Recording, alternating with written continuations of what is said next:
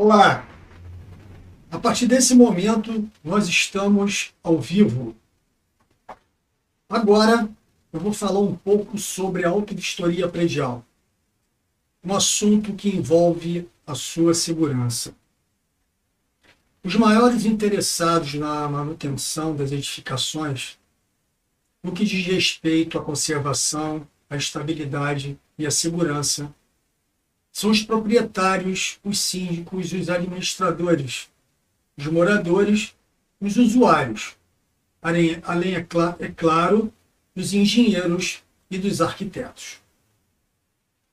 Imóveis em locais bem urbanizados, com construções de casas e edifícios de boa aparência e bem preservados, tendem a ter uma valorização muito boa, inclusive até acima da média, atraindo assim um comércio variado e serviços de qualidade.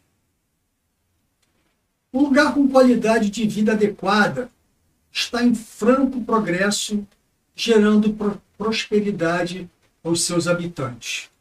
Ao contrário daquele com qualidade de vida inferior, está regredindo e gerando decadência aos seus moradores. Nosso país, pela nossa cultura, pelos recursos financeiros escassos e principalmente pelo desconhecimento de determinado assunto, a manutenção de casas e prédios residenciais e comerciais só passam a nos preocupar após o acontecimento dos acidentes. Somente algumas pessoas percebem os benefícios da manutenção predial preventiva e da realização de vistorias técnicas periódicas. Contrapartida, para muitas pessoas essas ações estão associadas apenas a mais gastos, despesas desnecessárias, inconveniências ou aborrecimentos. É fato que normalmente, desde sempre, sabemos como e quando uma obra ou reforma se inicia, mas nunca como e quando será finalizada. Os benefícios na verificação antecipada dos problemas são maiores que os fatores negativos, mas infelizmente não se leva isso em consideração. Já há algum tempo que a realização de vistorias técnicas periódicas é obrigatória por lei específica. Também conhecida como auto-vistoria, a vistoria técnica é uma inspeção predial realizada por profissional legalmente habilitado com o objetivo de avaliar o estado geral da edificação no que diz respeito à sua conservação, estabilidade e segurança.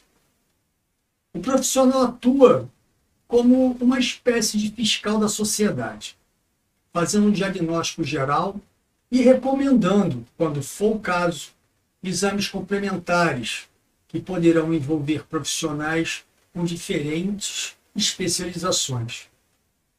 Ou até mesmo a realização de obras de reparo, recuperação ou reforço estrutural, quando detectadas falhas ou deficiências. A autovistoria basicamente se divide em três fases. A primeira é a realização da vistoria técnica predial propriamente dita.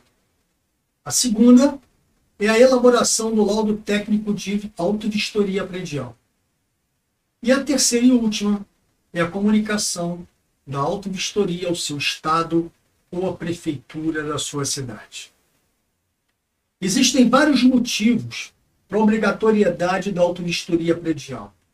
Dentre esses motivos, o principal deles é que no passado as cidades eram edificadas em sua maior parte de casas, construções baixas e de pequeno porte, o que foi mudando com o passar do tempo.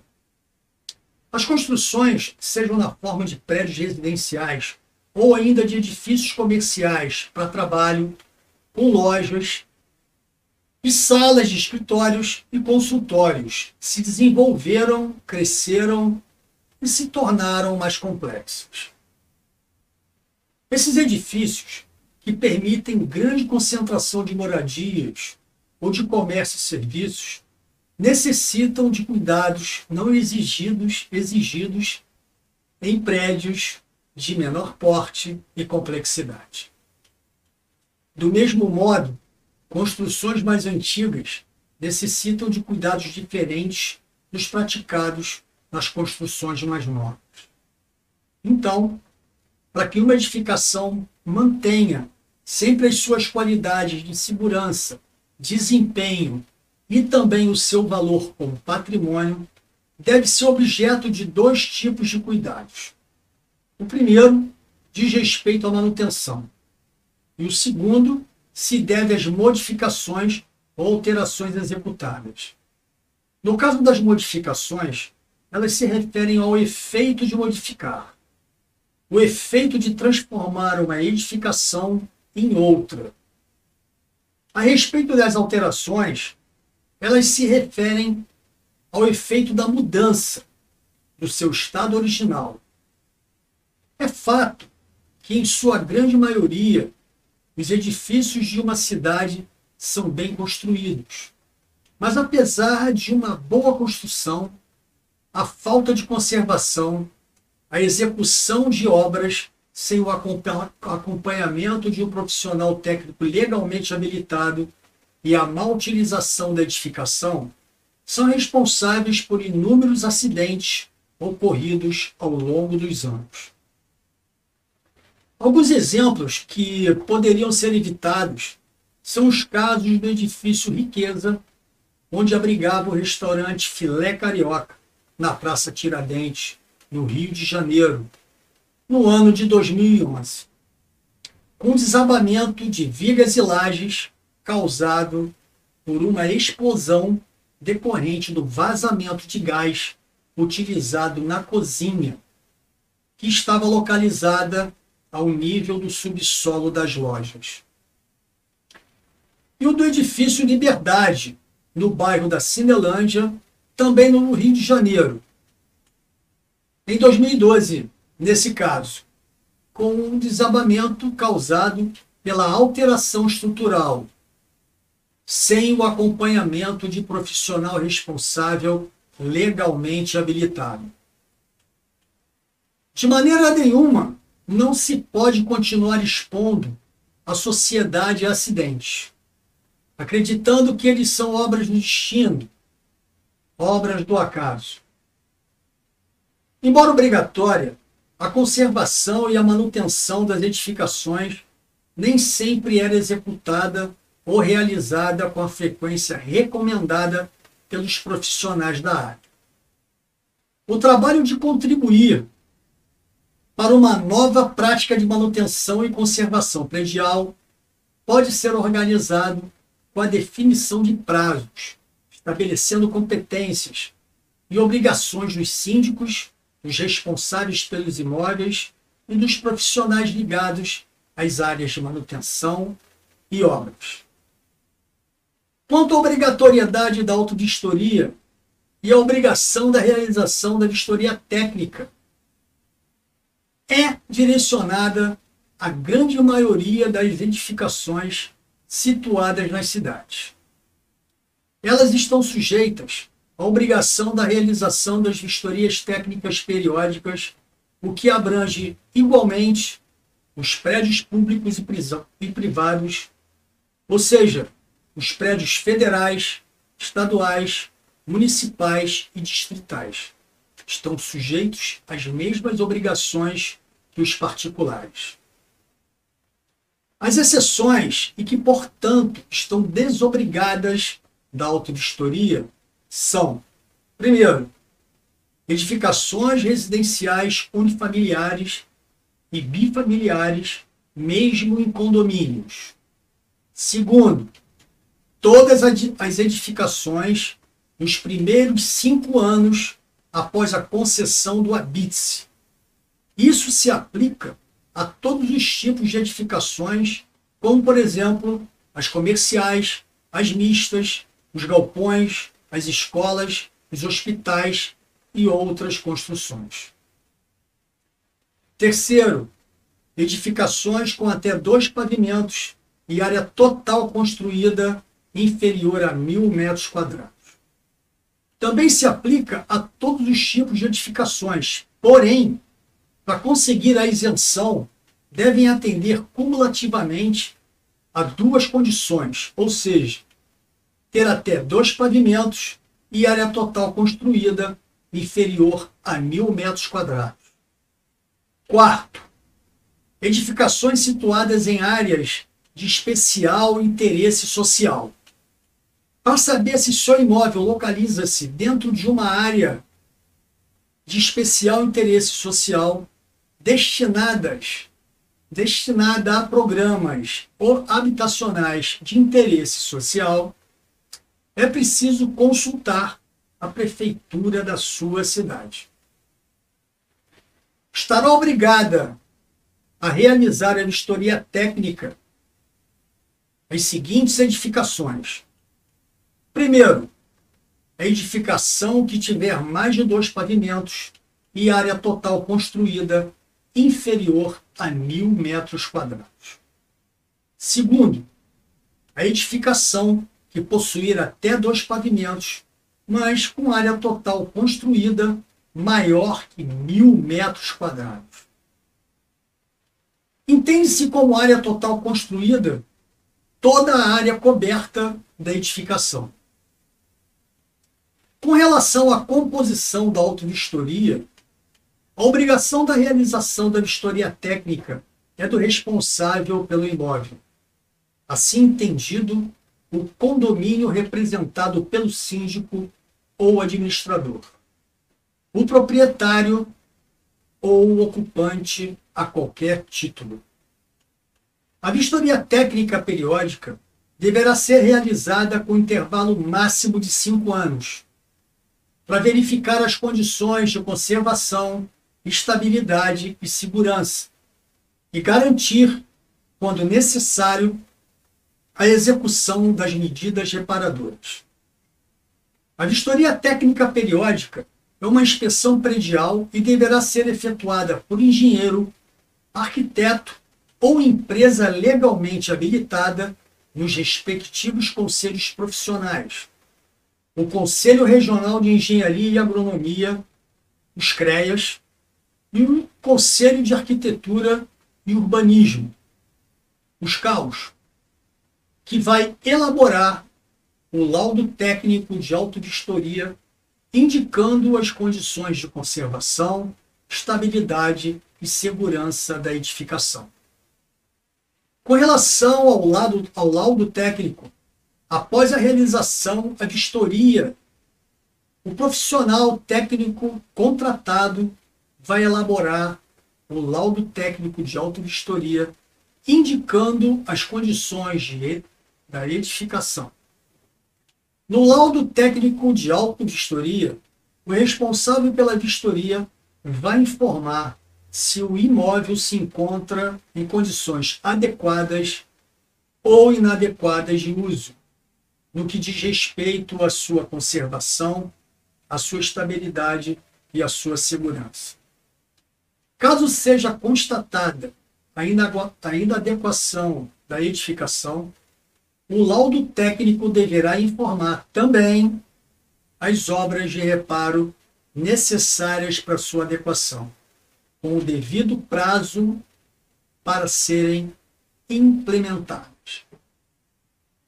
Caberá ao responsável pelo imóvel a adoção das medidas corretivas no prazo estipulado.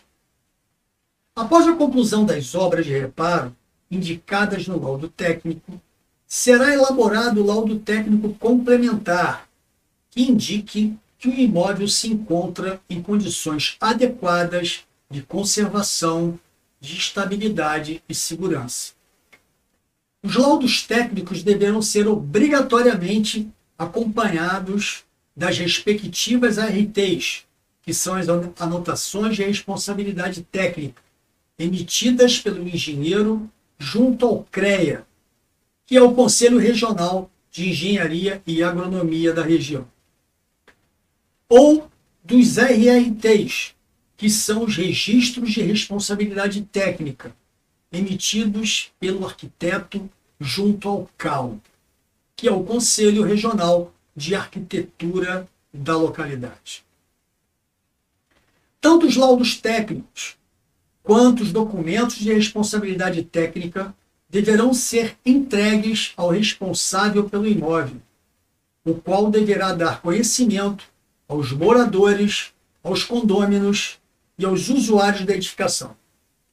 Todos os documentos deverão ser arquivados para consulta pelo prazo de 20 anos em local de fácil acesso e visibilidade.